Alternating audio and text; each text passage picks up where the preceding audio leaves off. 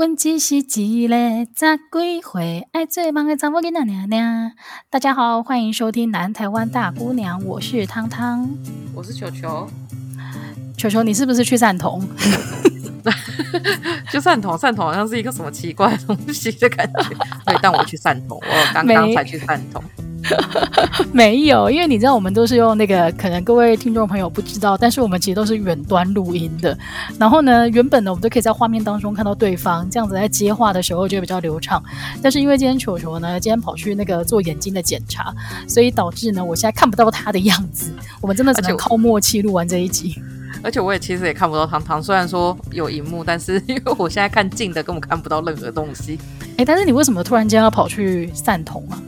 就是我前几天去配眼镜，然后他说我有左边的度数散光从一百二十五突然变两百五，啊，好像好像要瞎掉了。啊，你自己有感觉吗？你是因为有感觉眼镜的度数不够，所以你才跑去检查？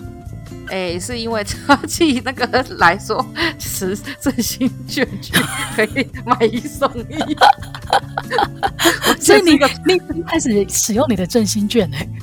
没错，而且后来我们发现去根本就不需要使用到振兴券，因为我们振兴券拿去买别的东西了。讲出来啊，勇敢讲出来，不要怕被笑。勇敢扭扭讲出来，我就我们全家就拿了三本振兴券，然后拿去买 Switch，然后你知道就买，而且真的很爽，就是拿去买 Switch 的时候，就是因为我们家有四个小孩，所以我们好像多买一组手表，然后他就有说，呃，副厂的九百五十块，然后原厂的两千一。如果是花自己的钱，就会觉得说，嗯，差了两倍，是不是要买原副厂的？但因为花这个钱，我就想说振兴消费，人人有责，我就买了两千一的，很好，很好，很好，政府会感谢你。而且那间的店的那个，那间店的老板是一个七十几岁的阿伯。你说眼镜店还是卖电动？是去的卖电动，哦、然后有名，他在那个他的名片上面，他名片超可爱的，长得超像那种就是马里奥赛车的，然后上面的名字就印阿贝，好可爱哦。对，哎，但我要刚刚讲，就是因为看眼科，就让我做了一件事情，就因为刚刚看眼科的时候点完散瞳后，就是他要隔一段时间才能检查，所以点完散瞳以后，他就跟我说，你就去旁边混半个小时再回来。然后因为点完散瞳后，我也觉得没办法回家，嗯、然后我就去对面呢吃，先吃了锅贴，然后吃完锅贴以后呢，我又走回去想说干怎么办，还有二十分钟，就我就跑去吃了清粥小菜。他只是叫你在旁边休息，他不是叫你赶快跑来跑去，好不好？不是啊，我就在旁边，因为他不能在里面休息，因为里面太多了啊，在外面你要休息，不知道去哪，所以我就只能吃过一间又一间。好像也是，因为我之前呢也有去做眼睛的检查呢，然后也是要散瞳，但是因为那间诊所它可能那个位置比较多，所以就可以允许你在原地休息。然然后我才发现，你知道我们现代人用习惯手机之后啊，叫你在原地休息是一件很无所适从的事情哎、对，而且因为散瞳，你还看不到手机上面的东西。对，对，就是他，因为通常人家如果说哦，你去混半个小时再回来，你一定就是坐在原地划手机。可是你散瞳完之后，你真的只能坐在原地发呆半个小时。而且我连电动都不能打，因为我根本看不到。好了，那个应该明天早上起床就会好了，不要紧张。为什么大家都知道明天起床？我反而以为他就是四十分钟后就会好。哎、但是你是晚上去做检查的话，其实比较方便，因为我那个时候他是白天去，然后你知道散瞳就是散瞳完，然后给医生检查完，拿完药要离开的时候啊，哦，我一踏出那个眼科的诊所诊所的门口，你知道那个阳光啊，整个射进来，这超可怕的，你很像看电影那种一片白的那个画面，你知道吗？因为听说好像点了散瞳以后，就是你的眼睛会巨量的吸光，所以应该你一出去的时候，你眼睛就是说啊，漏光来了，对？超可怕，以为上帝要降临的那一种光，然后就赶快打电话跟打电话跟载人求救，说赶快来载我，我的眼睛没有办法走在外面。而且我刚刚还可以骑机车回家，你还骑机车？哎，你看红绿灯不觉得很很可怕吗？我没有在停的、啊，我本来就没有在停的。Oh, OK，好，很有你的风格。好了，那讲到那个五倍券，其实啊，钱就是要握在手上，好像才会觉得比较踏实一点。那讲到踏实这件事情啊，你有没有看到前阵子应该说这几天的新闻，就是那个基本工资调涨啊？有，而且我记得好像调几次，调八次了嘛。对，好像这这就是从那个、呃、这几年来已经陆陆续续调涨很多次，但是呢，我还是看到这一次调涨到一百六十八元，我才发现说，哦，真的很有感的原因是因为以前啊，我们在打工的时候，我记得以前在我大学的时候打工，那个时候的基本时薪是九十五块耶。那你知道莱尔夫是多少钱吗？那你说现在的莱尔夫吗？那个时候的莱尔夫，他超有名的，他六十六块。他为什么可以？就是所以现在的基本时薪已经超过那个时候的一百块，一百零二块。对啊，就是是翻倍上去的。所以如果是对打工族的朋友来讲的话，应该是蛮有感的。而且我看，就是你写的资料，月薪已经到了两万五千两百二十五。我想到我妹就是从二十二 K 开始在王品工作。而且连基本时薪都不如，我觉得，哎，连基本薪资都不如，我觉得还是蛮可怜的。对，但是这个好像也有引起一些讨论，就是说，因为你的那个，如果打工族按照基本时薪来计算的话，他的月薪有时候反而会比一些正职的工作单月的薪资还要高。有啊，就是我妹之前讲，她觉得月，她觉得领什么正职就像狗一样，就是每个月他们除下来的薪资好像非常的低。嗯，但是有福利啊，就是其实、就是、对啊，其实差别就是在于正职，因为他聘用的成本本来就比较高，就是他不会被他会被东扣西扣嘛。哎，老打工是不是不会不用提拨六趴，还是要？这个我就不清楚了，可能还是要查一下。下次再回答好了。嗯，没错，你干嘛自己抛一个问题出来，然后又不解决？因为我刚刚觉得说，如果自己讲错的话，有愧就是有愧，就有愧于我那个劳动小小小小天才的那个身份，我觉得有点丢脸。Okay, 你还自己亮出这个身份，那你真的要把正确的答案查出来了。但是我们今天没有要讲这么严肃的一面，就是呢，在跟球球讨论那个节目内容的过程当中，我们就发现，哎，其实我们这样一路以来啊，陆陆续续也打过蛮多有趣的工，陆陆续续，陆陆续续。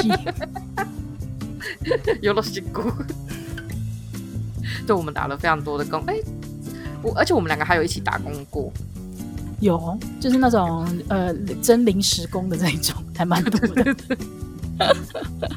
所以呢，今天就是要跟大家来聊一聊，说，哎，三头六臂的打工达人，就是在过去到底做过哪一些有趣的打工呢？哎，我我自己我自己打超级无敌多工的，我有打过。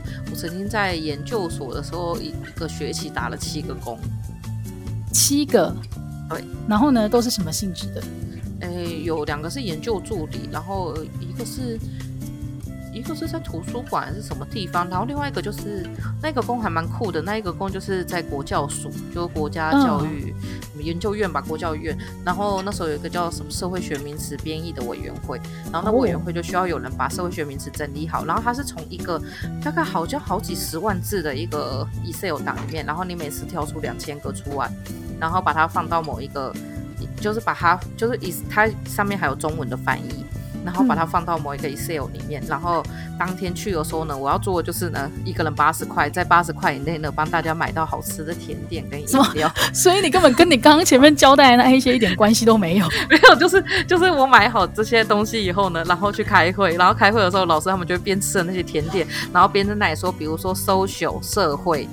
社会学，他们就会说好，这个可以，这个翻译可以，可以，可以。然后不行的，他们就会讨论。然后因为我作为在里面最年轻的，就是我说最年轻，真的是比他们至少都小一倍以上的那种年轻，嗯、因为在场都教授。嗯、所以说，当他讲说就是多少，就是比如说这个东西的时候，他们就转过来说：“哎，惠慈，你觉得这个东西你们年轻人怎么翻？”哦，那你变成年轻人代表嘞。对，但是我那时候印象超深刻，就是那个时候，就是有一个老师，现在已经是那个台湾馆的馆长了，嗯、直接讲，就是他那时候跟我说，啊、就我第一第一次买甜点的时候呢，然后我还先上网去查了很多，然后七十块钱，然后我买去的时候，他就跟我说，哎，球球，我觉得你很厉害耶，我说怎么了？他说你哪里买到那么难吃的甜点？压力好大哦，压力好大哦，而且我真的超大的。而且他这样讲完以后，他是带着笑容讲的。我想说靠背哦，就是，然后。后来我没有认真在考读研究所的东西，我就认真潜心在研究哪一间甜点最好吃。欸、你这个你这个就是那个研究生开始在那个发展副业的一个一环。有的人就是会变成那个打扫马桶的专家，然后你是变成寻找甜点的专家。哎、欸，我觉得我真的超厉害的，因为我后来买的甜点到最后几次的时候，他就跟我说：“球球，我觉得你进步很多，你买的这个布丁真的很好吃，而且我一打开就觉得这个很厉害。我一打开就看到香草的夹，就是香草那个夹在里面。”面，好励志的故事哦，超励志！而且我后来就真的超会买甜点，而且我还可以推荐别人去哪里买甜点，八十块。可是八十块这件事情呢，也是是很久以前的吧？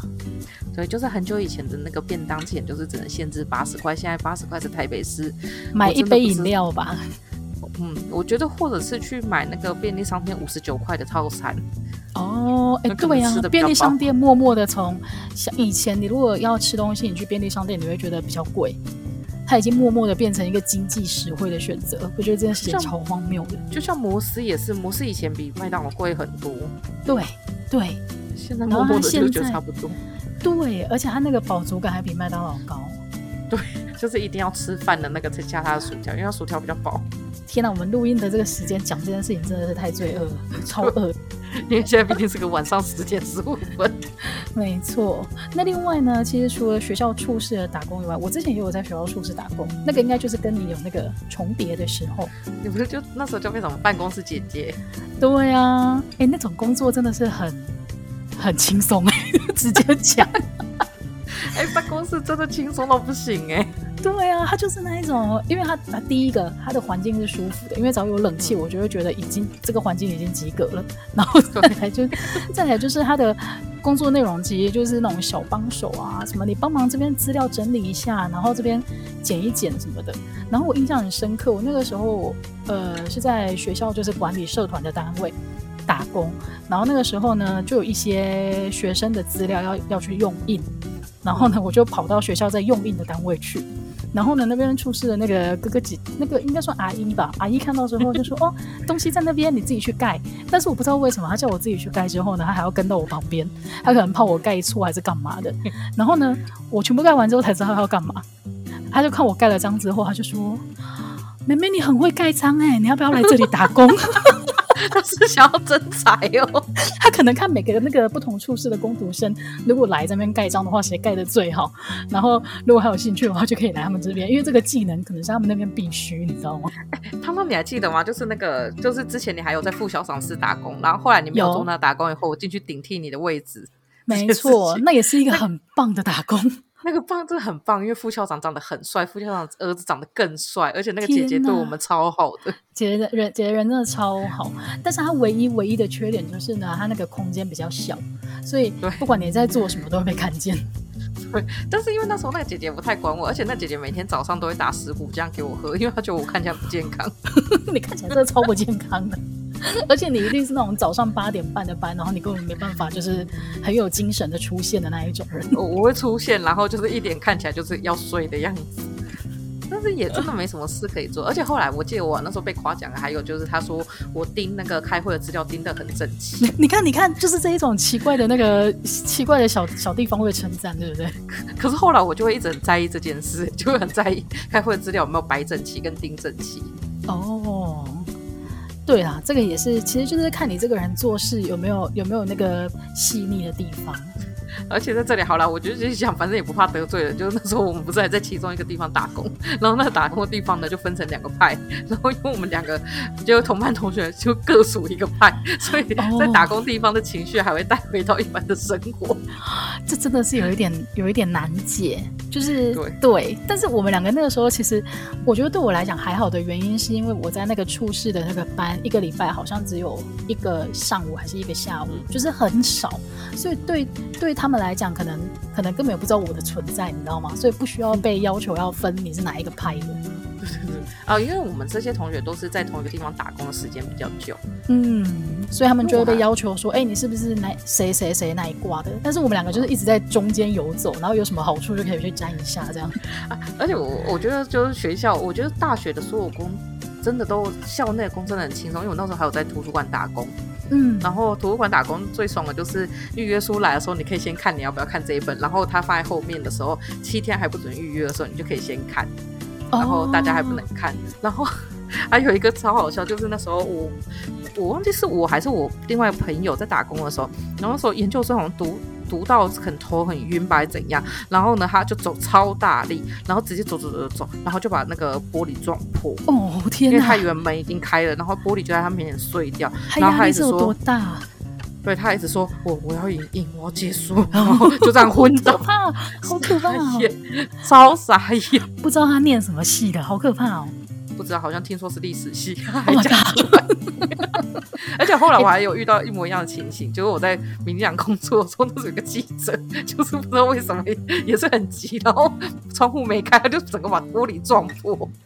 然后也是整个头上都是血，然后进来就说，对，然后他进来就说我要找谁谁谁谁，我说你要不要先去包扎你的伤口？然后等他包扎完以后，我们旁边的那个哥哥就去跟他开玩笑说，哎，那个那片玻璃一万，要记得赔。请不要这样，哎，你知道讲到看到亲眼目睹人家撞玻璃这件事情，我没有看过人，嗯、但是我看过鸟。然后，因为我跟你讲，因为我们我前公司呢，我的办公室是在十五楼，所以不可能会有人从外面撞到玻璃，那会吓死我。但是呢，有一只鸟，它真的是我们上班，因为上班的时候很安静，然后上班上到一半，突然间嘣一声，真的真的只鸟就撞上玻璃，但是它好像没有留下血迹还是什么，应该是飞走了，希望他一切平安。但是最诡异的事情呢，就是我们的玻璃脏到爆。就是 你根本就因为那个在十五楼的空中，就是你不可能清洁，那个都是可能一两年才会请人家从外墙这样洗一次，嗯、所以那块玻璃根本脏到爆，然后你就不知道那只鸟到底是怎么飞的，为什么会突然间撞上来？还是伦敦的空气就是这么脏？哦，你说他一直以来都在迷雾当中，所以他也不觉得 那个地方不是对。那 你这样讲好像有一点道理，是不是立刻你是不是很限制路径？你是不是很懂鸟？我为什么要等很懂鸟啊？鸟类博士也是不错，再大的鸟都装得下。OK，对，我刚才想说是什么广告？你是在高雄看到的吗？对，再小的鸟跟再大鸟都装得下。有，我印象那个广告蛮厉害的。对，我完全不知道在卖什么，卖裤子吗？然后像是那个大学处室里面的工读生这一种，就是很轻松。但是你有做过辛苦的吗？有哎、欸，我觉得你先讲好了，因为我这个讲完以后我可能会哭。就我、oh、我做过超多类型的那种工作，我想一下、喔，嗯、你要先讲，我先讲。我可以先讲，因为其实我的很简单，oh. 我的就是暑假期间会被那个曾经曾经被那个家里人抓去，就是帮忙包装螺丝。但是那个其实你就是站在那个产线上面，然后盒子来了，然后你就把那个一根一根螺丝这样放下去之后封起来。然后你就是一整天都在做那件事情，然后就结束。然后那个时候呢，一个月一个小时的时薪是六十元，比你刚开始一起提到的那个莱尔富的那个薪水还要来得低。但是我那个时候，我那个时候应该是国小还是国中而已，所以其实你也没概念，就觉得哦，就是这个价格吧。然后呢，每天做八个小时，然后八个小时之后呢，我妈就我妈会很大方的说，那就给你五百。然后就想说，哇，真是感恩戴德哎，你多算了二十块给我。不是，等一下，你国小那不是童工吗？对呀、啊，完全是个童工。但是你知道，在那个时候，其实放暑假的时候，大家就不在意啊。就是有，嗯，有人想要赚一点小零用钱，我不想了，我是被逼着去的，但是我还是去了。就是有人想要赚零用钱的话，都会在里面打工。而且你还感恩戴德，对，我还因为多过二十块给我，好多，好多，就很像去零头一样。对啊，他们有去零头说好，那你就拿四百块就好。我可能会生气，哦、我想说，我数学再怎么烂也不到这个地步吧。或者是给你四百五，也是生气。还说，哎、欸，你午餐午餐费要扣掉，我可能真的会 生气。有可能。哎、欸，讲午餐费扣掉，我们之前就是因为我们会跟着总统，就是那时候在总统府工作的时候，我们会跟总统一起出去，不是出外景，就一起去出外去。哎，出外景，不是就是比如说去拜庙啊，或者是去跑一些行程。然后那时候呢，我一直刚进去的时候呢，我要去跑行程的那一天早上的前一天呢，姐姐就跟我说，你要先储值一千块哦。我说干嘛？她说哦，午餐费要自己出。我想说天哪，我们的政府都这么穷困吗？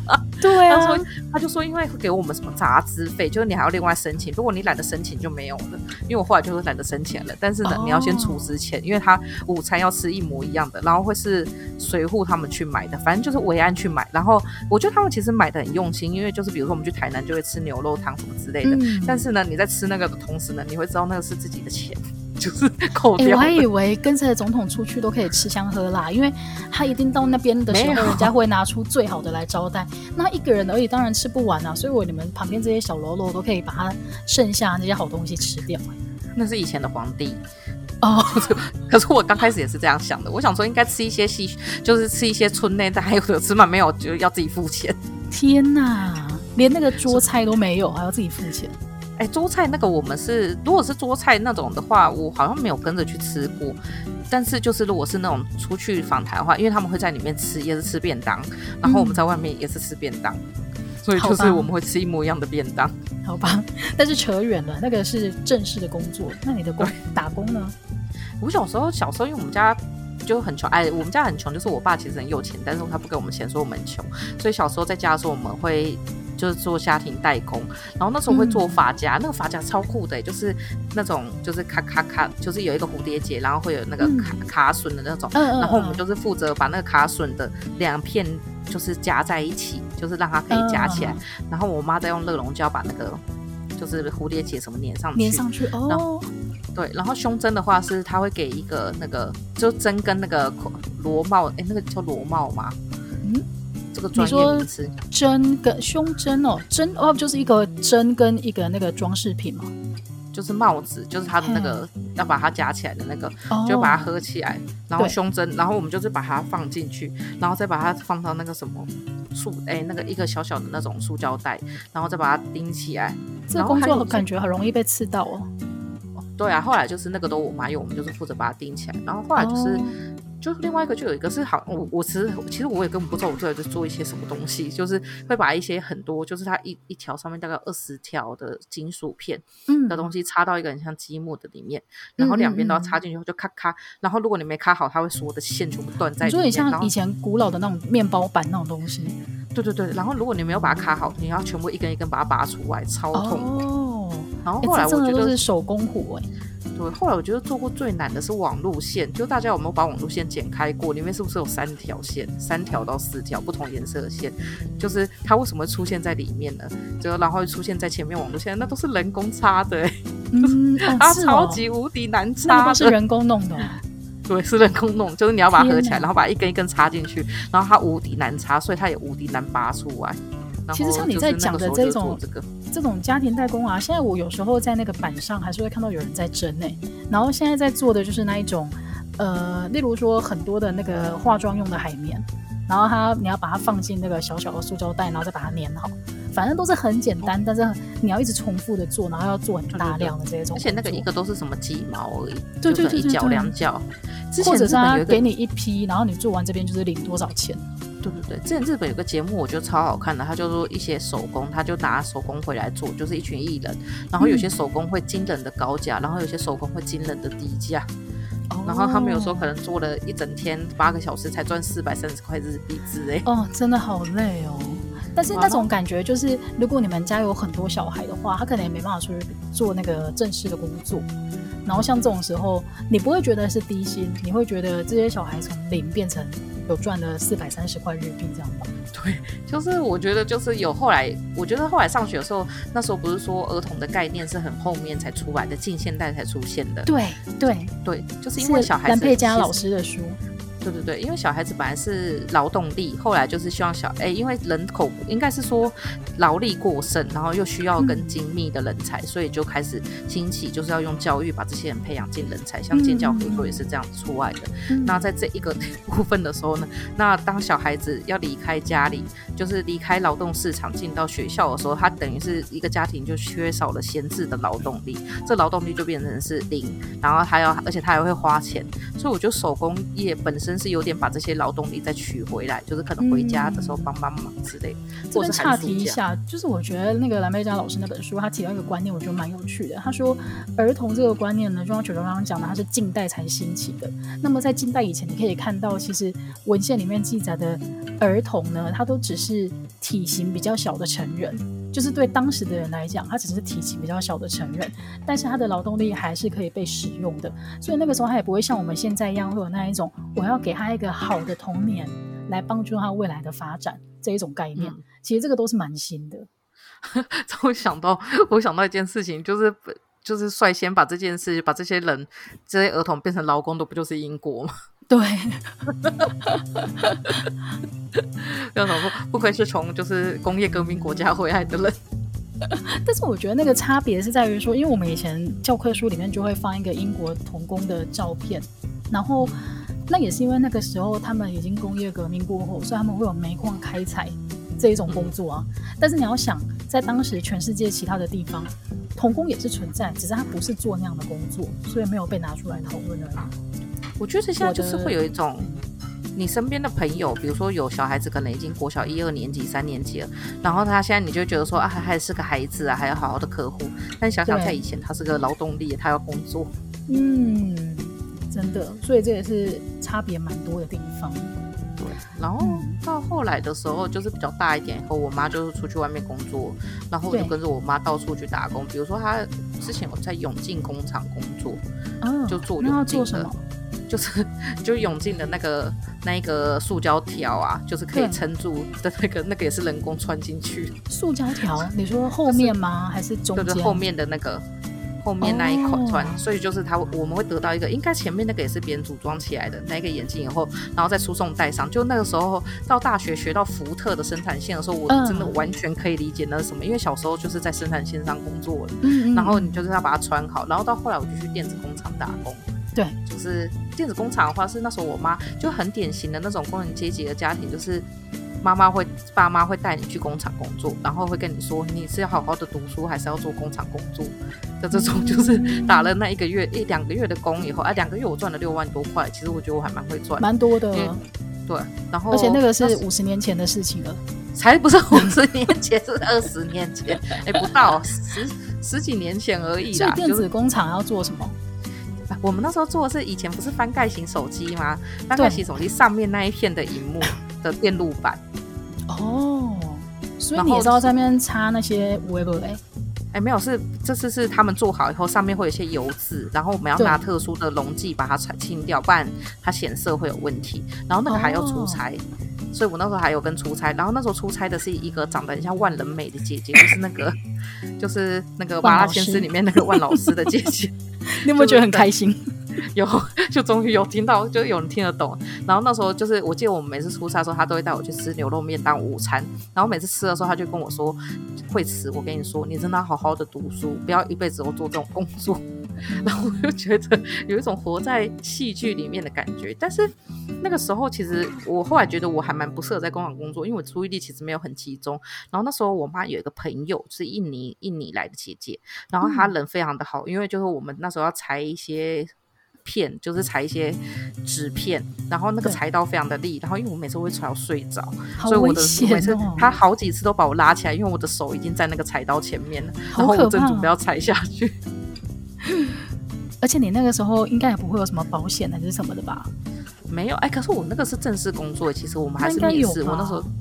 嗯，我那时候穿着制服去面试的，嗯、就穿着高中制服，然后去面试。然后我妈高一去以后，高二问我说：“那你还要继续？”就是高二的时候，我妈就说：“那你要不要认真读书？”我说：“好啊。”好特殊的教育方式。然后再来就是，如果以上大学之前来讲的话，还有我还有去一个地方还蛮神奇的，就是香水工厂，嗯、就是我们会处理很多 Prada、Boss 啊，然后跟 Chanel 的香水。哦、后来我有微微的觉得那个应该是水货或者是走私，就是到很后来有一次好像不知道跟你们聊天的时候你们讲的，就是那时候我们要做就是把一箱的箱子拆开，对然后把每一个包装袋就是外面的塑料袋先拆掉，然后再把纸盒拆掉。哦，以后拆的很漂亮，因为那个还要再粘回去的。啊，然后拆掉，拆开以后再粘回去，就是那个纸盒要把它照着那个线，它的那个缝粘合的地方拆开。哦。然后拆开以后，我们就拿到香水嘛。那香水的后下面有一些条码，要用那个磨刀把它磨掉。然后后面的人就会再把它贴上一张贴纸。它前面拆下来的那个纸盒，对啊，拆下来纸盒的话，下面有一些，就是它有一排数字，你要用美工刀非常细致的把它。裁掉，但是它只能裁第一层表面而已，嗯、就是你不能把它整个裁掉，不然它就破不动。然后裁完以后呢，然后就我那时候还有戳进去，戳进去就是要在特殊的灯光下，它里面会有一排数字，其实我到现在不知道那什么。然后我们就要用一些特殊的笔容器，然后把那条数字擦掉。哦、嗯，然后再出来再包装，然后再装装塑胶袋，然后再装箱，然后最后送出去。所以也没有人解释过这些东西到底要干嘛，他就告诉你说那些那些呃，应该说具有标识性的那些东西，你都要把它磨掉。对对对，他就是有跟你讲步骤哪些要做，然后可是那时候薪水很高诶、欸，那时候薪水一一个小时一百块，哦，很高，很高，而且他的那个中餐是随便你吃的，我每次会点二十个八方云集的锅贴，哦、是不是很划算？你，你是不是瞬间觉得他是幸福企业？我是我觉得他是幸福企业啊，而且其他人都在那喊累的时候，我想说哪里累？这个东西一个小时一百块，还可以吃二十个锅贴。好了，再次印证了你真的是那个标准台湾人，就是只要给你 很好的那个饮食福利的话，你就会觉得这是一间幸福企业。就每一间公司只要有公餐，我就会觉得说我可以在这里做一辈子。如果他有自己可以摇的饮料吧的话，Oh my God！我要在里面活着，就我就是三十年资深员工的奖牌，先帮我做好，叫张惠慈，我不会离开了，就在这里。没错，就除非那个饮料摊收起来，我会怒而离开。哎、欸，但是其实讲到就是不知道自己在做什么的这一种工作啊，我曾经我曾经有一次做了一个蛮有趣的打工，是那个马拉松的工作人员，然后那个时候是在很酷，对不对？而且你是不是不知道这件事情？因为我跟你说，他非常的神秘就完成了。因为那个时候呢，就是我的室友就是豹哥，然后他就问我说：“哎、欸，汤汤，台积电他们。”呃，什么什么时候的周末办一个马拉松？他们在找那个攻读，哎，你要不要一起去？然后我就想说，哎，听起来很好啊，好啊，那一起去玩。结果你知道马拉松啊？我那个时候不知道什么是马拉，不，我知道什么是马拉松，但是我不知道它整个过程是怎么样。所以呢，第一个问题就是，你知道马拉松的工作人员要很早起这件事情吗？哦，他们是不是都四五点就开始跑了啊？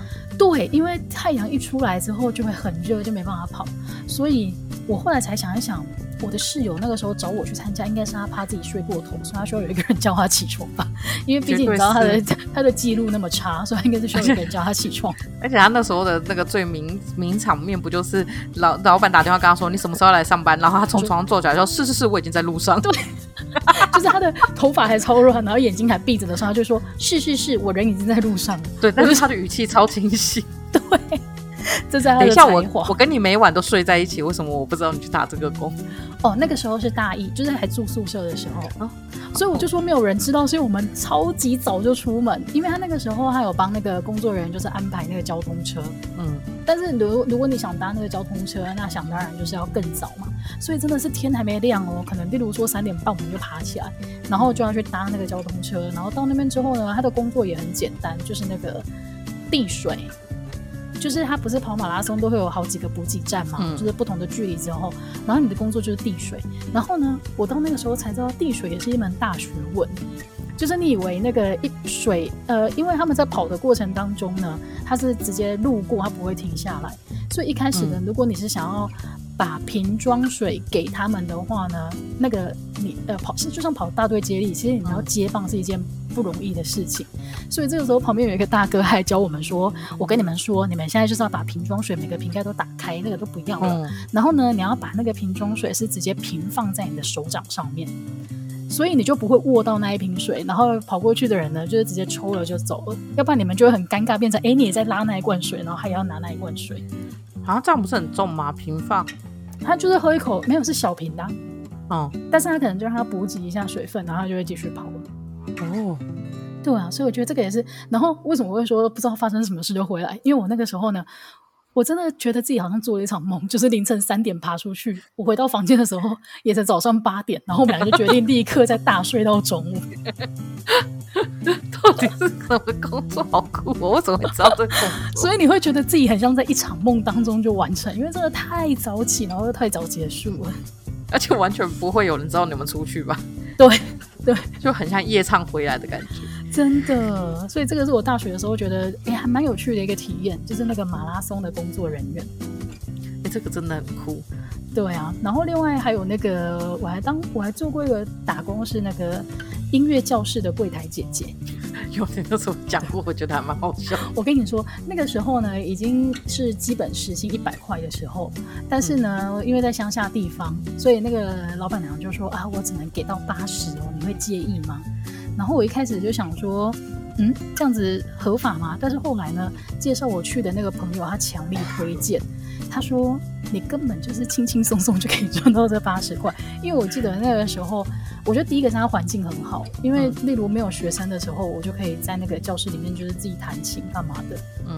然后他那边放的就是那种演奏用的那个三角钢琴，所以那个弹起来真的很爽。然后。另外就是那个时候我在准备考试，所以如果没有学生、没有客人的时候啊，那个时间就是你的，而且只有你一个人顾那一间店，所以你也不用担心说哦会有人来查，或者是说会有人突然之间就要跟你聊天还是干嘛的。反正就是虽然说你领的薪水呢没有很多，但是你可以完全就是利用那一段时间，然后就做自己想做的事情。你好，还有，但是如果有那段时间，我应该还是会发呆，就是 觉得很难专心。对，但是然后也有蛮有趣的，就是有时候你会看那个有的那个小朋友就是皮皮的，就是他很明显这个礼拜回家他没有练琴，然后就被老师骂，然后就说哦，这种场面也是可遇不可求。那他被老师骂，你要在旁边负责说啊，不要难过啦，回去练琴就好。没有没有没有没有，因为他们就是在那个钢琴那一边啊，我坐在柜台，我就假装没听见，怎么可能没听见啊？那么大声，可是就反正就是不关我的事啊。然后那个学生就是被骂这样，他会哭吗？不会啊，因为你知道，就是学生脸皮是很厚的。没错，对啊。那你还有做过什么打工？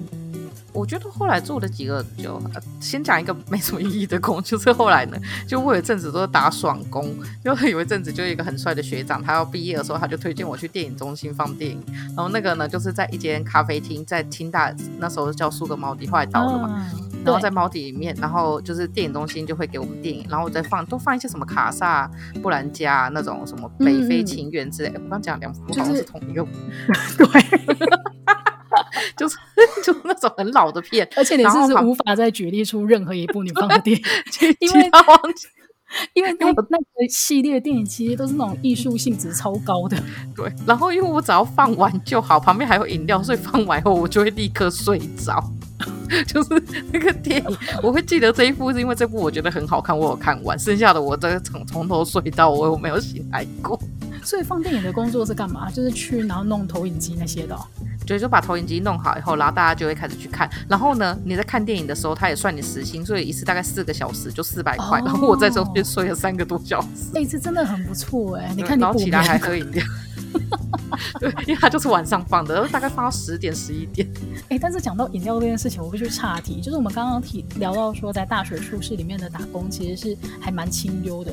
嗯、但是呢，我必须说，那个时候在副校长室打工的时候，每次如果他们那个主管要开会的时候，我就觉得我泡茶泡到泡到快虚脱了。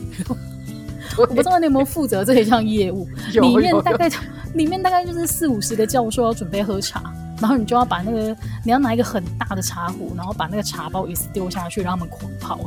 而且那个茶色都很难，就是因为他们喝完以后就很快要喝第二杯，所以你要等到第二杯的茶色泡出来，你就很烦。然后那个时候我就会体验到那个服务业为什么那么辛苦，因为你真的是你第一轮送完之后，你会发现你没有休息时间，因为第二轮已经有人开始要喝第二轮了。对，你就想说靠，我要我是来喝茶，跟我讲话。对啊，你那个时候就发现哇，教授也太能喝茶了吧？没错，然后还有就是他们喝完以后要收那些东西，要拿去洗，哦，也是好痛苦。对，所以从那次的打那那次的打工经验，我就觉得哦，服务业尤其是餐饮业真的超辛苦哎。对，就是死都不想做这个工作。真的，那那除了那个呢？嗯，放电影还有去一些，就是后来在那个研究所要考研究所的那一个暑假，我就有去一个智障者协会打工，嗯、然后。就是负责去带一个营队，然后就是那个营队才发现，就是说，就是啊，可因为但我们现在会叫他们身心障碍啊，但是那个协会就叫智障者，所以我就还是这样叫。那智障者协会那时候去的时候，我们会主办那个营队，就是因为他们希望让妈妈，就让他们的家人可以有喘息的时间。嗯，然后我那个时候才知道说，这种就是短暂的喘息对他们来讲是很重要的，真的，因为他们可以一天把小孩子带来大概六个小时，或者是因为其实很多高高就是高哎，这叫什么高度高需求啊。嗯，对对对，或者是高度生障的孩子，他其实是他即便长到大人了，他都是瘫痪的，他没有办法动，所以他父母就是一天二十四小时都要陪着他，真的都要顾着哎。对，然后那时候我记得我那时候是负责，就我们负责一件事，因为后来刚好那个李连杰有演了一部电影。就是在演，嗯、就是他一直要教他的儿子怎么样算钱嘛。然后我们那时候很大的一个目的就是要教他们怎么样可以自理自己的生活，其中一个就是钱。嗯、所以呢，我记得我那时候教的，我负责教的一个是弱智的小孩跟一个唐氏症的小孩。对。然后就是我从我每天都跟他进行同样的对话，就是说你最你今天在干嘛？他都问我说：“姐姐，你今天在干嘛？”我就说：“哦，我今天要来打工教你啊。”那你嘞？他又说：“我最喜欢打棒球，我今天去打棒球。”我们重复这个对话，重复了六十天。嗯，然后就是我教他怎么样认那个钱，从第一天教到第六十天，他终于认得出十块钱。哦，就是真的哦，就是你会觉得说很感动哎，对，可是你会觉得很痛苦，就是它是一个很痛苦的过程，嗯、你要一直不断的跟他讲，然后他隔天就会忘记，甚至他下一秒就会忘记。然后因为其中还有一个是唐氏症的小孩，然后那唐氏症小孩他其实智力没什么问题，只是就是唐氏症的外表就是会长同样的样子嘛，嗯，所以说他妈妈也会蛮逼他的，因为他们家还蛮有钱的，所以他妈妈就会再去买很多洗衣机给他做。然后我觉得他那时候蛮辛苦，所以我那时候教他以后，我还会跟他聊天。就我同时就是主要带两个小孩，就是一个是就是重复六十次的，但是其实我觉得还蛮感人的，因为他后来就是有认得我。然后另外一个唐氏症的小孩，他是最后要离开的时候，他还亲了我一下。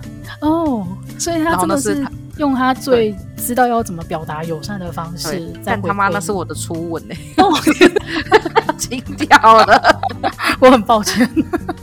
但我那时候是有意义的，我那时候是觉得蛮感人的。后来想想，哎、欸，靠靠北哦，那是我初吻，好酷哦！打工意外的收获，对。然后还有就是最后有一个打工就是很莫名其妙，就因为我们有一个同学超级爱五月天，他就推荐我去一个五月天的展览打工。然后那时候负责顾的其中一个是他里面会一直放 O A 这首歌，然后我听了六十天，哦、然后二十就是八个小时在听 O A，我真的是要崩溃了。就我现在最讨厌的歌就五月天的 O A O A，这是一种职业伤害吗？没错，就是只要有人唱这首歌，我就无条件的讨厌这个人。好，去 K T V 的时候点就把它卡掉。绝对不行！我们这个礼拜去唱歌，你绝对不能点这个。哎、欸，那其实回顾了这么多那个打工的那个故事啊，我们才突然间意识到一件事情，就是球球的论文写的就是打工、欸。哎，哎，这是互相伤害。上礼拜我才把你的论文扯出来。对，因为上礼拜聊消费券的时候，我真的是，哎、欸，对 我好像是写这个东西，所以我们这个礼拜立刻就说，那你的论文写了什么呢？你花了四年的时间写的论文写了什么呢？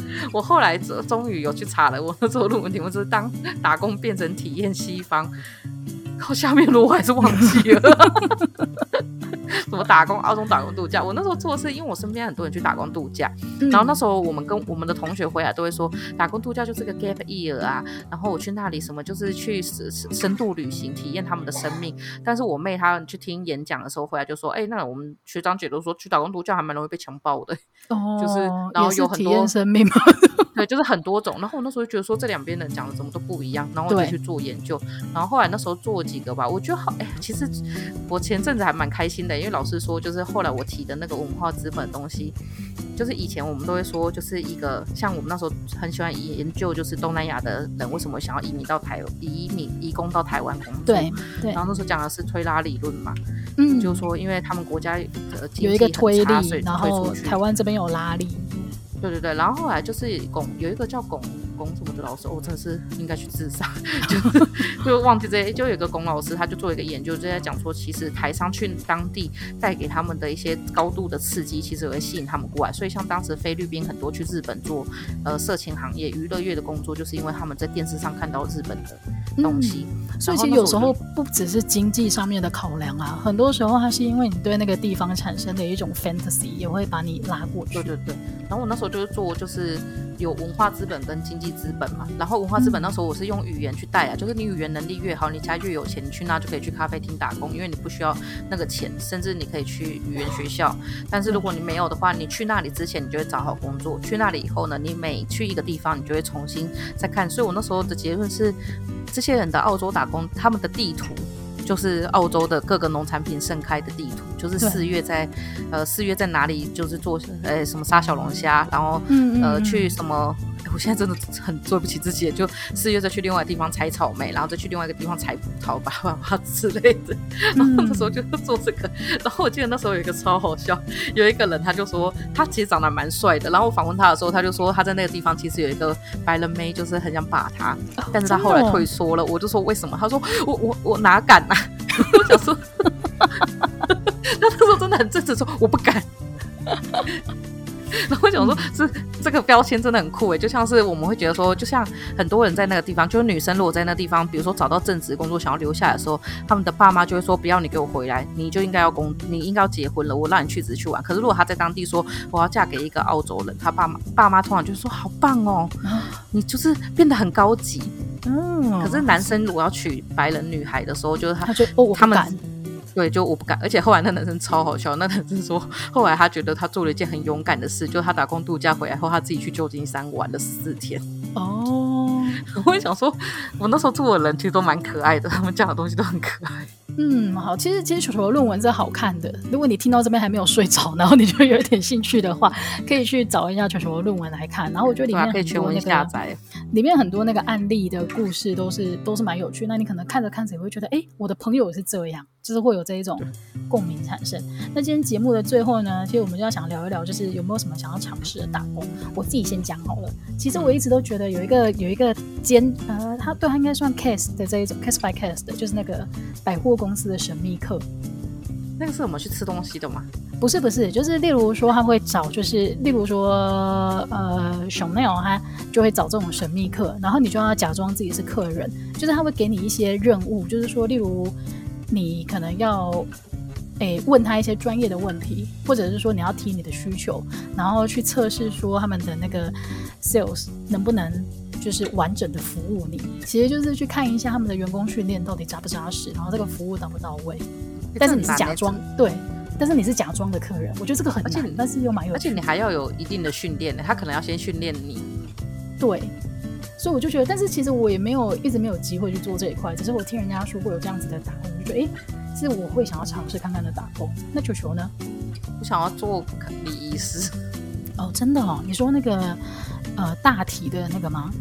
对啊，因为我觉得，哦，因为我高中的时候有啊，还是想说有个打工啊，就是我有在龙岩人本打工过。真的假的？对，然后就是那时候负责卖生前契约，在高中的时候，然后他就叫我去那个亚东医院外面卖，哦、然后你知道每个经过的老人都会屌我一番，这很值得被骂哦。所以不是处理仪式的部分，而是去做那个有点像发传单，然后。做广告这种，然后他说如果卖出去一个就让我抽十趴，然后那时候一组好像是十万吧。哦，我是没有成功的卖出去，我就领时薪，也没有做很久。但我那时候其实是想去应征礼仪师的实习。礼仪师是说在那个呃，就是在那个仪式的时候的司仪吗？还是在旁边帮忙的？哎，在旁边帮忙的，因为我还没有勇气去当，就是会洗大体的那个，嗯、我是没有没有这个勇气。但是我觉得还蛮，这应该很有意义。对对，这个应该是有意义的工作，对啊，但是现在就不太可能去做那个工作了，嗯，好吧，那不知道那个各位听众朋友有没有体验过一些有趣的打工经验，或者是你自己有想要尝试，或者你听过很有趣的打工的机会，都可以跟我们分享哦。那今天节目就到这里，谢谢大家的收听，拜拜，拜拜。